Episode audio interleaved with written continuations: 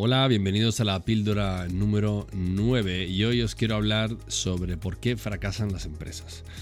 Pero antes de deciros por qué fracasan las empresas, os voy a contar por qué no fracasan las empresas. Las empresas no fracasan porque eh, no tienen una idea, no fracasan por su estrategia, no fracasan porque han tenido falta de inversión o falta de fondos, tampoco fracasan por su mercado, ni por su talento, ni por su producto, ni por su modelo de negocio. O sea, no fracasamos, ninguna empresa o ningún empresario va a fracasar por esos motivos. El único motivo, y lo comparten todas las empresas, por el cual las empresas fracasan, es por ti. Exacto. Tú eres el único culpable que tu negocio no funcione. Sonará duro, puede que no te guste, puedes decir, no, estamos en plena crisis de coronavirus, no es mi culpa. En cierta forma, en una pandemia como la que vivimos, no es culpa de nadie. Pero cuando los mercados se mueven, o las industrias, o los países se mueven de una forma hipernatural, con su total normalidad, las empresas fracasan porque uno no supo gestionarlas bien. No, no pongas, perdón, no pongas tu actitud en beta, en prueba. Tu actitud tiene que ser crítica para que tu empresa sea exitosa. Este es tu mundo. O tú lo moldeas o lo va a hacer alguien más. Tienes una oportunidad de crear algo. Entonces, ¿por qué no crearlo?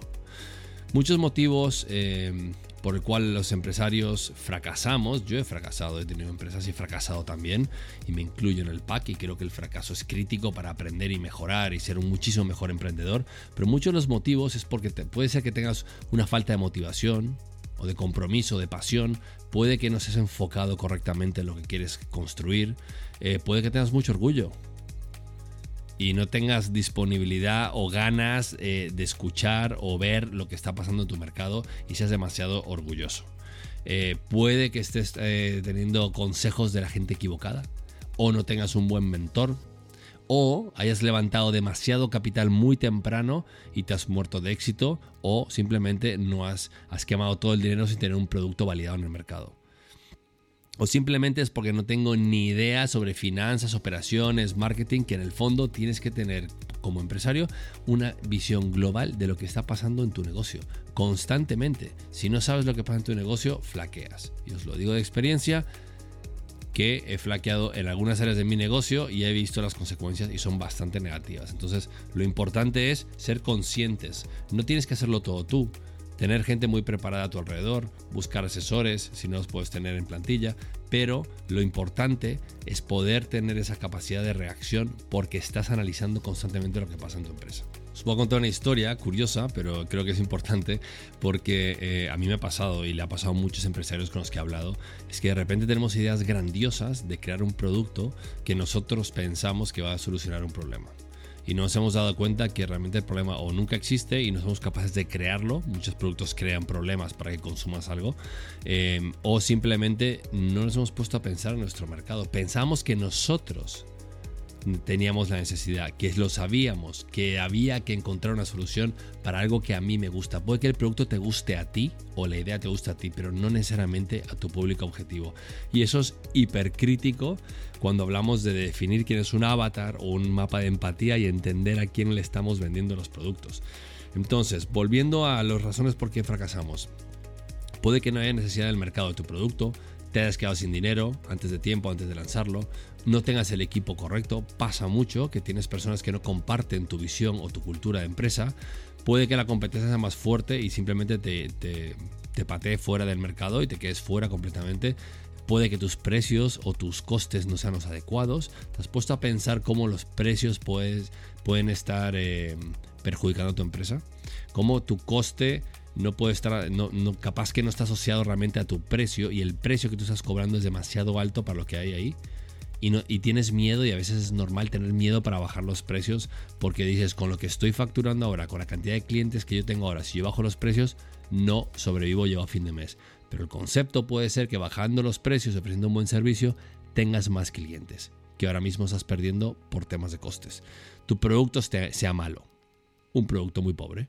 Funcionan, en tu mente, pero cuando sales al mercado mm, solucionan medianamente el problema, pero no como, como debería. Entonces un producto pobre nunca va, a triunfar y tu startup puede que, fracase. no tengas un modelo de negocio, no sepas dónde vas, no sepas tu visión de dónde quieres construir algo, esa pasión que tienes por hacer algo, eh, se tiene que convertir en un modelo de negocio de alguna forma. Tu marketing puede ser una porquería y tener cuidado con esto. El marketing ahora mismo es crítico y puede, puedes que tengas un marketing muy muy bueno en las redes sociales sin invertir un duro. Entonces hay un montón de tutoriales, hay un montón de empresas que ofrecen cursos y la verdad yo recomiendo que la gente lo haga porque puedes generar tráfico, puedes generar leads sin tener que invertir muchos recursos que es eh, las redes sociales, que es lo que está tan de moda, ¿no? Ignorar a los clientes, ignorar lo que opinan los clientes. Claro, es que ese no tiene ni idea. Ese cliente no tiene ni idea no sabe usar mi producto, este no es para mí. Ese ego, esa grandeza que, a veces tienen los empresarios o su, equipo se contagia a su equipo. Y cuando hablas con un cliente, no ignores lo que dice tu cliente. Tu cliente es el que está comprando el producto. Aunque suene como una tontería, el cliente termina comprando el producto. Y yo creo que hay dos cosas que tienes que tener eh, muy en cuenta y las tienes que tener en tu ADN. Es cómo es tu mentalidad para afrontar tu negocio y cuál es tu visión de tu negocio. Creo que esas dos son críticas, porque la mentalidad realmente está compuesta por tres partes, que es la pasión, la incertidumbre y la resiliencia. Esa mentalidad que tienes que tener tú tiene que ir asociada a una pasión de tu producto, porque es cuando vas a poder navegar con todas las fuerzas y hacer lo que sea por sacar eso adelante. La incertidumbre, tienes que enamorarte de la incertidumbre, porque ningún negocio está asegurado, ninguna idea está asegurada y tienes que ser muy consciente de dónde quieres llevar tu empresa. Pero la incertidumbre va a estar. Así que en vez de verla como un atentado a tu, a tu persona o a tu empresa o a tu producto, míralo como una oportunidad. Y la resiliencia, porque los golpes te los vas a llevar, te tienes que saber levantar y seguir peleando. Eso es parte de que ese, esa mentalidad, ese mindset tenga esos tres componentes críticos y, creo que son súper importantes. La pasión realmente eh, se define como un deseo intenso o un entusiasmo por algo.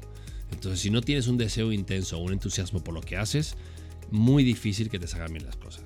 Entonces, mi pregunta es, ¿estáis haciendo vuestro negocio por la pasión de conseguir algo? ¿Porque tienes un propósito real? ¿O lo estás haciendo por dinero? Porque el dinero siempre tiene que ser una consecuencia de tus actos, tiene que ser una consecuencia de tu pasión. Si tú trabajas con pasión, con esfuerzo, con ganas, con resiliencia, con entusiasmo, con todo lo que sea y, y aceptas todos los golpes, absolutamente todos los golpes que te dé tu empresa, como consecuencia de triunfar. Te vas a hacer más fuerte y esa pasión te va a llevar a hacer dinero. Y el dinero tiene que ser una consecuencia del por qué haces tu negocio. Pregúntate qué quieres hacer, por qué lo quieres hacer, primero antes de cómo. Porque el cómo es ahora mismo lo menos importante.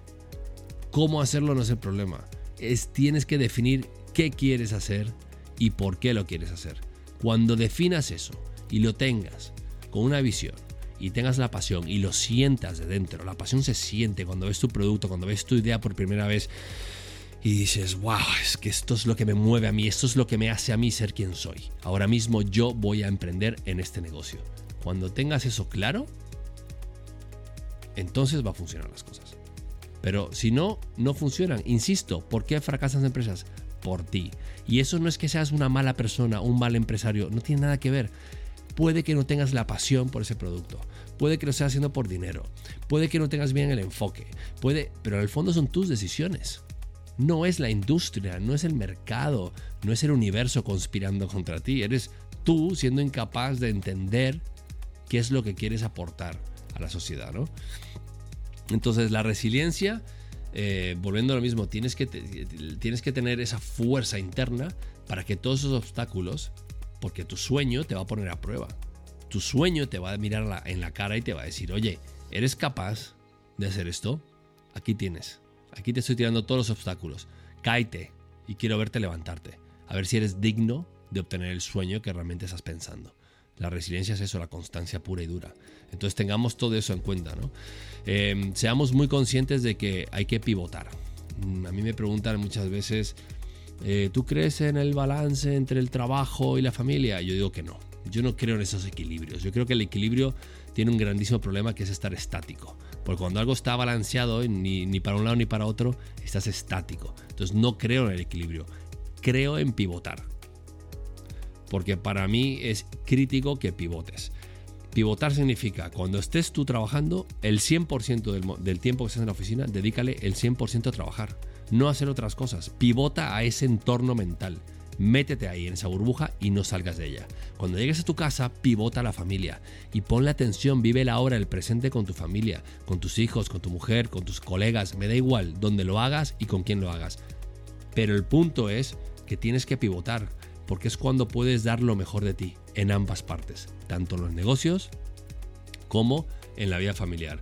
Y os dejo con esto porque va a ser otra píldora que va a entrar más en detalle. La siguiente píldora vamos a ir más en detalle de, este tema. Pero os quiero dejar con esto eh, que yo siempre he creído que hay que pivotar la estrategia y nunca la visión. Entonces tengamos eso en cuenta. La visión es algo inamovible en una empresa. Eso no se toca. Pero la estrategia de cómo llegar ahí, el camino a seguir, es lo que tienes que pivotar. Ahí es cuando pivotas, es cuando las empresas se dan cuenta de que produciendo otro producto son mucho más rentables. Ahí es cuando se dan cuenta las empresas que cambiando el servicio, porque de repente hay clientes que están demandando algo que tú pensabas que no era tu core product, que no era tu producto clave. ¿no? Que no era eso y de repente la gente lo pide, pues puedes pivotar a convertirte en ese tipo de empresa. Pivota tu estrategia, pero jamás, jamás, jamás pivotes tu visión. Tu visión es quién eres. Tu visión va a determinar el éxito de tu empresa. Tu visión va a saber si lo has logrado o no, pero es tu visión. No la cambies por nada en el mundo. Pero por eso es importante preguntarte, ¿qué quiero hacer y por qué? Ahí os dejo con la reflexión. Muchísimas gracias, espero que todos estéis bien y sanos y nos vemos en la siguiente píldora la semana que viene. Un saludo, hasta luego.